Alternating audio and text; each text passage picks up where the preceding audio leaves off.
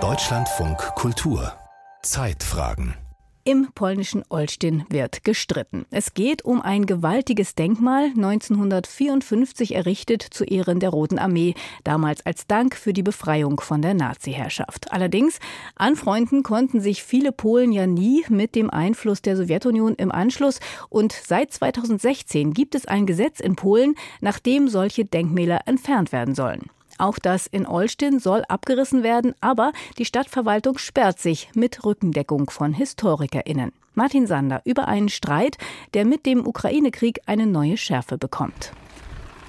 Das Denkmal aus grauem Stein steht in einer Grünanlage im alten Zentrum von Olsztyn bis 1945 Allenstein. Zwei oben auskragende Pylone deuten einen Triumphbogen an. An einer der viereckigen Säulen lehnt die Figur eines unbewaffneten Soldaten. An der anderen sieht man Reliefs mit Szenen und Motiven aus dem Zweiten Weltkrieg. 1954 wurde die Anlage eingeweiht. Nun soll sie auf Dienstanweisung des Wojewoden, also des Vertreters der nationalkonservativen PiS-Regierung in der Region, unbedingt abgerissen werden. Denn das Denkmal glorifiziere die totalitäre sowjetrussische Herrschaft. Passanten am Ort sehen es unterschiedlich. Schönes Denkmal. Es ist Geschichte. Man sollte es nicht zerstören. Muss ich meine Meinung äußern? Na gut, ich würde es abreißen. Es nimmt Platz weg. Nein, nicht wegen des russischen Kriegs gegen die Ukraine. Es sollte hier schon lange nicht mehr stehen. Ich bin nicht aus Olsztyn. Ist mir also egal. Wenn die Leute sagen, man muss es abreißen, dann sollte man es tun. Es bringt nichts Gutes. Es verunstaltet diesen Platz. Man könnte dort etwas anderes machen. Alles hat seine Zeit. Wir sollten die Geschichte nicht vertuschen. Dass wir hier von der sowjetischen Armee befreit wurden, ist eine Tatsache. Die Soldaten dieser Armee haben nicht politisch gedacht. Sie haben ihr Leben für die Befreiung gegeben. Also sollte man dieses Denkmal stehen lassen. So wie dieser Jurastudent denkt auch die Stadtverwaltung von Olsztyn. Vor kurzem hat sie Hammer und Sichel aus dem Denkmal für die Befreiung der Region Ermland-Masuren entfernen lassen. Über das Denkmal von Olsztyn und über viele andere Denkmäler der kommunistischen Ära diskutiert man in Polen seit langem. Der brutale Krieg Russlands gegen die Ukraine hat die Diskussion verschärft. Darüber hinaus ist die Furcht vor russischer Hegemonie in Polen seit Jahrhunderten gegenwärtig. In Olsztyn stellt sich nun aber auch die Frage, ob sowjetfreundliche Befreiungsdenkmäler auch heute den Totalitarismus verherrlichen. Es ist gewiss nicht der normale, triumphierende, ewig zeitliche Stalinismus. Beschreibt der in Tübingen lehrende polnische Kunsthistoriker Sergiusz Michalski das Olsztyner Denkmal.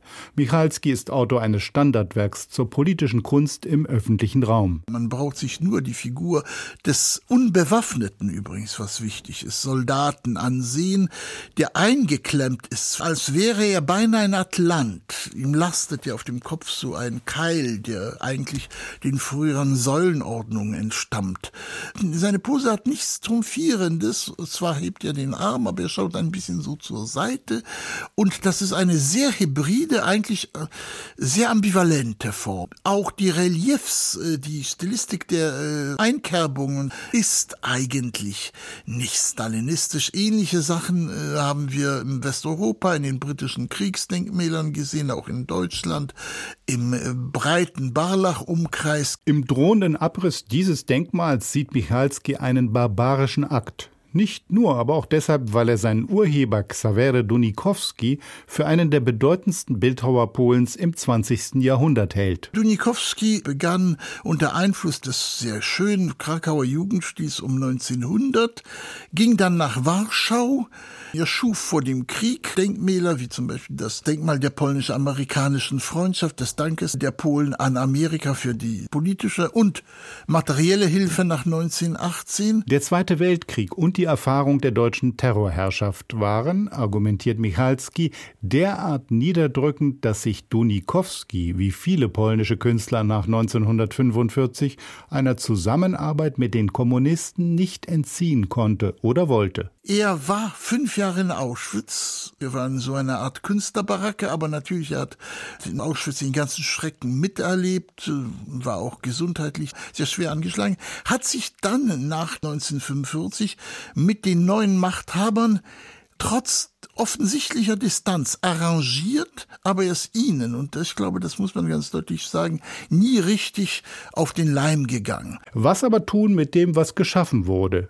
Die Warschauer Kunsthistorikerin Anda Rottenberg meint, derartige Denkmäler der sozialistischen Ära sollten uns vor künstlerisch-politischem Wankelmut warnen und auch deshalb der Nachwelt erhalten bleiben. Am besten wäre es gewesen, solche Denkmäler gar nicht aufzustellen. Aber wenn sie nun schon da sind, dann sollten sie uns doch ewig peinlich sein. Das würde die Erinnerung an unsere Servilität wachhalten, dass wir darauf erpicht waren, die Aufträge jeder Art von Machthabern auszuführen. Solche Künstler, die sich den Mächtigen zur Verfügung stellen, gab es immer viele, seit den alten Griechen. Der Historiker Robert Traber lebt in Olsztyn, nur einen Steinwurf vom Denkmal entfernt. Der international renommierte Experte für polnisch-deutsche Erinnerungskultur möchte das Dunikowski-Denkmal auf keinen Fall abreißen lassen. Er würde es vielmehr durch einen Ausstellungs- und Begegnungsraum ergänzen. Dort sollte die Entstehung des Werks und seine Wirkung dokumentiert werden. Und dort könnte man die wechselvolle Geschichte diskutieren, auf die sich Xavery Dunikowski bezog. Jeder könnte sagen, was er über die sowjetische Hegemonie in Nachkriegspolen denkt. Und das Denkmal würde so zu einem Paradebeispiel dafür werden, wie man mit einem schwierigen, ungewollten Erbe umgeht. Man muss sich nicht wie die Taliban gebärden, um seine eigene Geschichte zu erzählen. Die Stadtverwaltung steht Trabers Plan wohlwollend gegenüber. Doch die Regierung in Warschau lässt nicht locker. Sie besteht auf sofortigem Abriss. Dagegen hat der Stadtpräsident von Olsztyn das Verwaltungsgericht angerufen. Die nächsten Wochen dürften spannend bleiben.